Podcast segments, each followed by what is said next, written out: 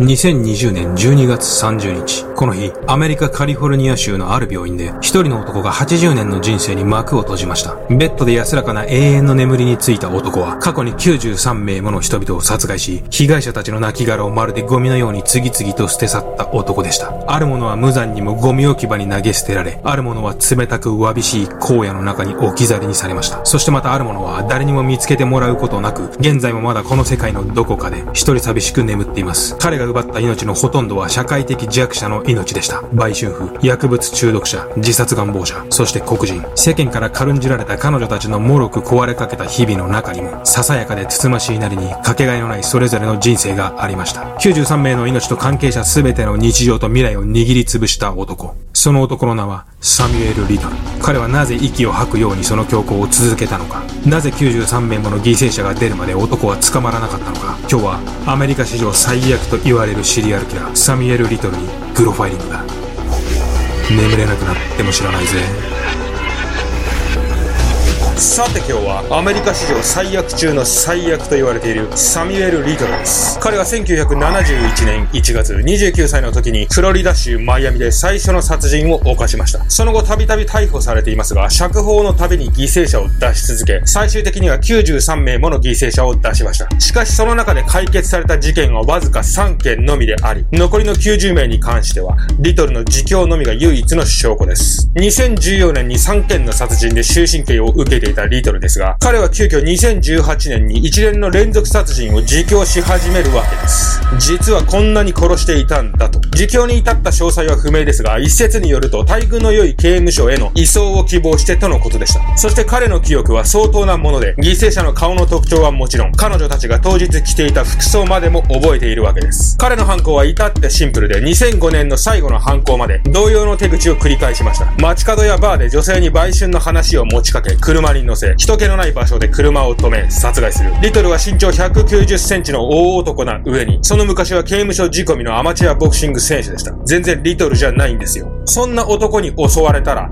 華奢な女性はひとたまりもありません。ここで皆さん疑問に思うことでしょう。なぜ何度も逮捕されながら殺人はバレていないのか。実はこの疑問の答えこそが、リトルに93名もの犠牲者を出させてしまった大きな要因なのです。そこには、刑事司法制度の欠陥と人種差別、女性軽視というリトルだけの問題ではない大きな社会の闇が広がっていました。それでは行ってみましょう。1982年9月、ミシシッピ州でメリンダという売春婦が失踪します。彼女はアラバマナンバーの茶色いワゴン車に乗った黒人男性と一緒にいたところを目撃され、それを最後にその消息は不明となっていました。時を同じくしてフロリダ州ケインズビルの人気のない干し草畑で、26歳のパトリシアの考察遺体が発見されます。彼女の端正な顔は血で覆われ、遺体は全裸で仰向けの状態でした。酒場で働いていたパトリシアは IQ40 と知的に幼稚な女性で、極度なアルコール依存症でした。そしてここでも黒人男性が目撃され、当局は茶色いワゴン車に乗った黒人男性をアメリカ南部全域で指名手配します。それから約3週間後、失踪していたメリンダが一部白骨化した状態で発見されます。死因は考察でした。メリンダとパトリシアの失踪事件、そのどちらにも共通するアラバマナンバーの茶色いワゴン車。まさにそれこそがリトルの乗る車だったのですが、このワゴン車、数ヶ月後にはあっさりと見つかります。近くの街で万引き行為により逮捕された男こそ、アラバマナンバーの茶色いワゴン車に乗る黒人男性、サミュエル・リトルでした。このようにサミュエル・リトルという男は過去、そして連続殺人を行っている最中に何度となく逮捕され、その度に殺人の被疑者になり、裁判まで行われていますが、釈放されるか恐ろしく短い刑期で済んでいるのです。リトルは1975年時点ですでに窃盗、暴行、強姦未遂、詐欺など、あらゆる犯罪に手を染め、アメリカ11の州で26回も逮捕されていました。そしてリトルの悪運に味方をしていたのが80年代当時のアメリカの風土でした。80年代アメリカはその全土でクラック、コカインなどのドラッグが溢れ、さらに道で石を投げれば売春婦に当たると言われるほど、至るところで売春行為が横行していました。失踪、窃盗、暴力問題は日常茶飯事で、警察は全ての事件に対応することができず、取捨選択を繰り返していました。そんな中、売春婦やアルコール中毒といった社会的弱者たちの訴えは二の次とされていたのです。万引きで逮捕されたリトルに対して確信にも近い何かを感じた警察は、メリンダの殺害について問い詰めますが、彼はそ知らぬ顔で無実を主張します。しかし、リトルの同乗者や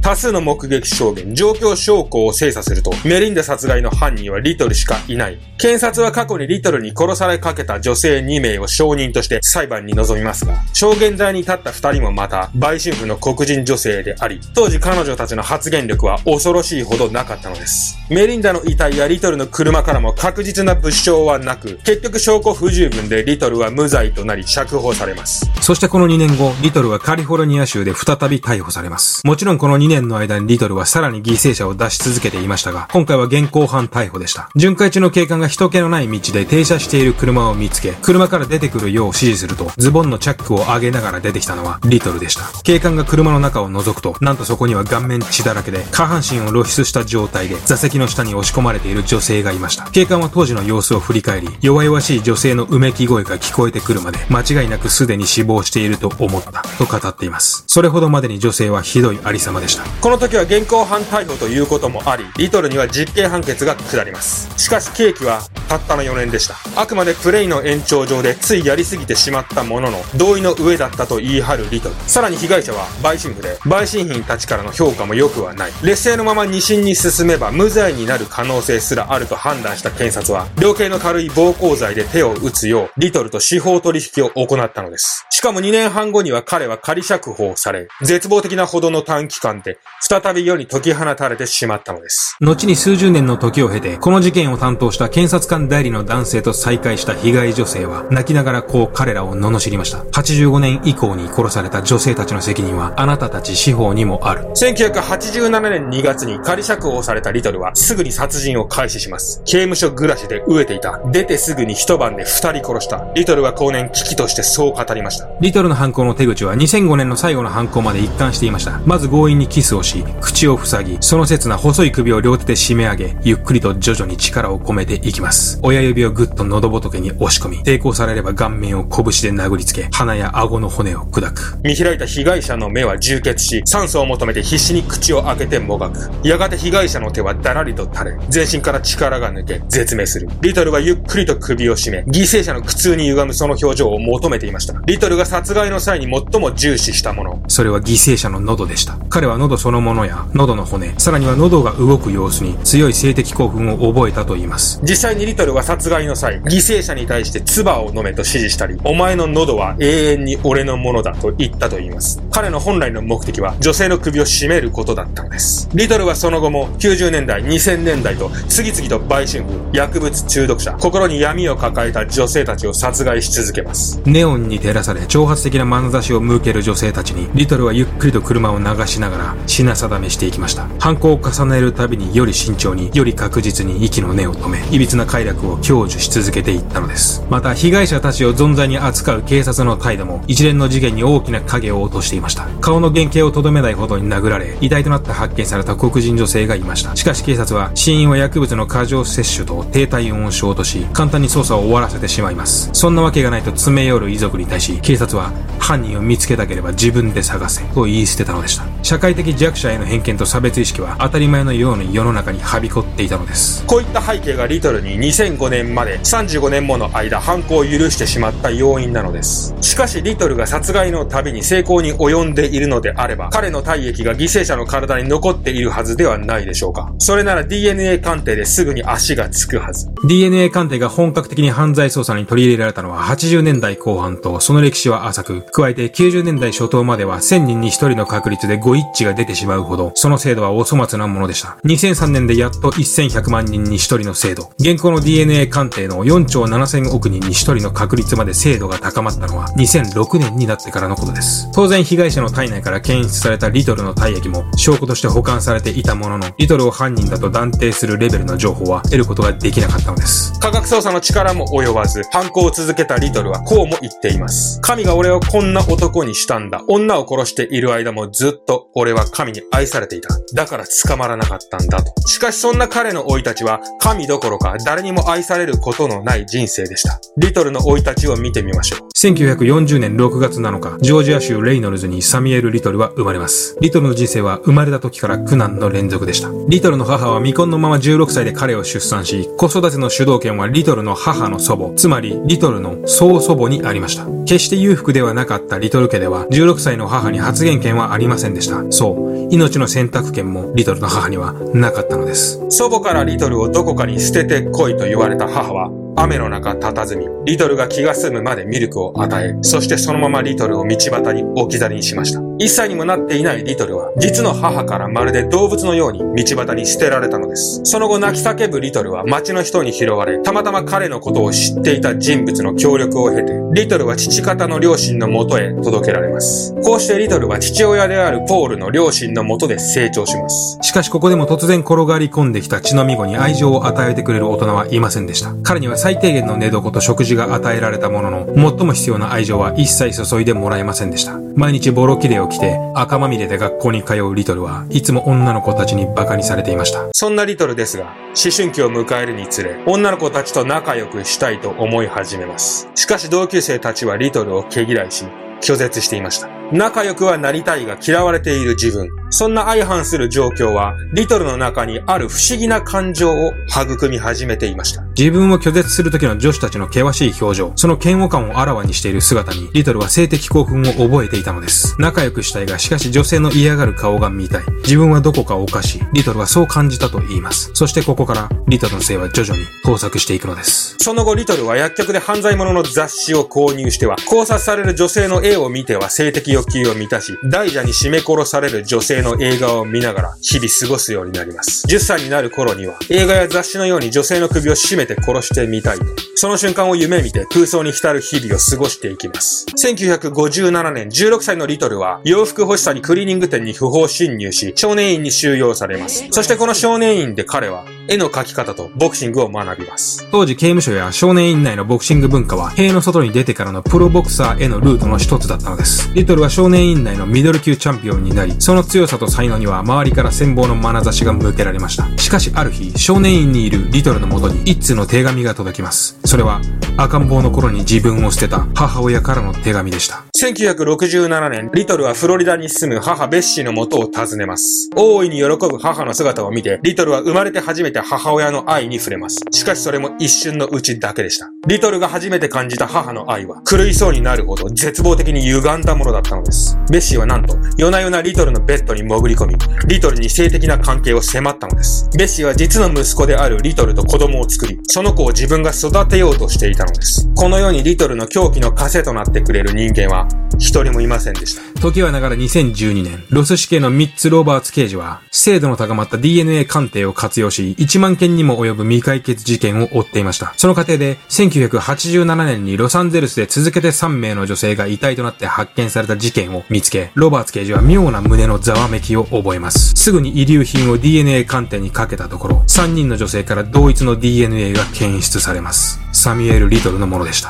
同時にロバーツ刑事はリトルの犯罪歴を見て言葉を失います。100ページにも及ぶ膨大な犯罪記録はもちろんのこと、強姦や暴行といった女性に対しての犯罪が異様に多かったのです。ロバーツ刑事はすぐに身柄を確保するべくリトルの行方を追い、彼が障害者手当を受給していることを突き止めます。ロバーツ刑事はすぐに連邦保安局に連絡。3時間後にリトルの身柄は確保されます。2014年9月2日、ついにリトルに対し、ロサンゼルスでの3名の殺害に対して、仮釈放なしの終身刑3回が言い渡されます。あまりにも遅すぎた法の鉄槌でした。後半中もリトルは終始無実を主張し続け、一度も謝罪の言葉を口にすることはありませんでした。そして2018年、投獄されたリトルは、ぽつりぽつりと過去の殺人について語り始めます。現在 FBI によって60名以上の被害者女性が特定され、今もなおその作業は進んでいます。女性のもがき苦しむ表情が見たいという歪んだ性の欲求を満たすためだけに、93名もの女性を殺め続け、そしらの顔でノーノーと生き続けたシリアルキラー、サミエル・リトル。2020年12月30日、数々の犠牲者と疑惑を残したまま、サミエル・リトルはカリフォルニアの病院で息を引き取っています。週間期間はたった6年でした。いかがだったでしょうか？サミュエル・リトル。はい。ではコメントの方を返していきましょう。あいわいさん、初期の頃からずっと見させていただいてますが、ファンとの距離感が近くなってすごく嬉しいです。最後の素のギロコメも楽しいし、ホッとする。チャンネルとして非常にハイスペックでまとまりがいいと思います。これからもギロワール全開でお願いいたします。お疲れ様でした。あいわいさん、初期の頃からずっとコメントいただいてまして、本当に感謝してます。で、ギロワールド、まあ、どんどん出していこうかなと思ってますので、この後半の方で、今後もよろしくお願いします。はい、次。書きやすいゆるずりさん。素晴らしい滑舌。素晴らしい滑舌ですね。え？素晴らしい、素晴らしい滑舌ですね。初めてシリーズ事件でしたが、大変興味深く拝見させていただきました。なるほど、だからチェス。ああ、これは前回のコメントですけどね。あと、眠れなくなっても知らないが、とてもかっこよくて好きなんですが、えー、実は寝るときに枕元で永遠再生しながら寝ています。よく寝れてます。ありがとうございます。はい、ありがとうございます。なんかうちの動画って寝れるみたいですね。寝れるのどうなのって感じなんですけど、まあ、寝落ち用にループしてますっていうコメント結構いただいてますね。えー、ケンケンさん。実はギロさんがスーパーサイコパスシリアルキラーだったというオチはないですよね。面白いですね、これね。よく気づきましたね。ケンケンさん。実はね、僕はね、スーパーサイコ。はい。海音京香さんでいいのかな毎回もうコメントいただいて、常連さんなんですけど、名前が読めない。読み方教えてください。えー初期マスク、初期メガネの時から見てますよ。ふふふ。この事件初めて知りました。やはり自分に親身になってくれた身内が、えー身内がなくなると暴走し出すんですかね。榊原他のシリアルキラーしか、え、ゾディアックが解決済みなんですか映画で見てもよくわからなかったので、面白い事件ならやってみてほしいです。ありがとうございます。初期マスクの時結構ね、唇が思いっきり下唇が出てて、もうすげえたらこ唇じゃんみたいな感じなんですけど、うん、あれね、あれマスクの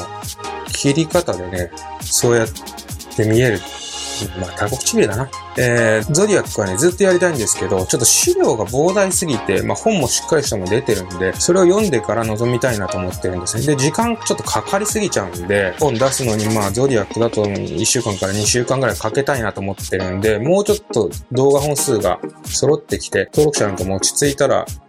ここぞという時にやりたいかなと思ってます。えーと、次、スンさん。いつも興味深く拝見しています。映像、BGM も構成も、そして、グロさんの語りも。私はこのクオリティのものを無料で見てしまってよいのでしょうか？恐縮です。笑い。しかしきっと、再生数も登録者数も伸びていいのにな、いつもやきもきしています。ギロさんっていう人もいるんですけど、グロさんっていう人もいるんですけど、まあ、どっちでも、まあ、本当どっちでもいいんですけども、呼びやすい方でね。まあ、正式にはギギロなんですけども、まあ、グロファイリングだから、グロっていうことなのかなって、まあ、別に気にしてないです。で、動画はまあ、基本的に無料です。えっ、と、ただね、グロファイリングはね、全然マネタイズできてないんですよ。見ててもらってもわかるんですけど、まあ、広告がね、ほとんどつかないです。グロファイリングの動画は、うちの動画は。で、強制的に広告 YouTube 入るんですけど、あれはね、広告制限されてるんだけど、YouTube の方で入れてきてる広告なんですね。ちょっとだからどうしようかなと思ってるんですけど、まあ、グッズ作ったりとか、あとは、メンバーシップやったりだとか、まあ1万人ぐらい行ったらメンバーシップやろうとは思ってるんで、まあそういうグッズとか出した時に買っていただければっていう感じです。はい、今日こんな感じです。で、この動画のコメントの方いただければ、次の動画の時に気になったコメントだったら、えー取り上げさせてもらうんで、よろしくお願いします。じゃあ今日はこの辺。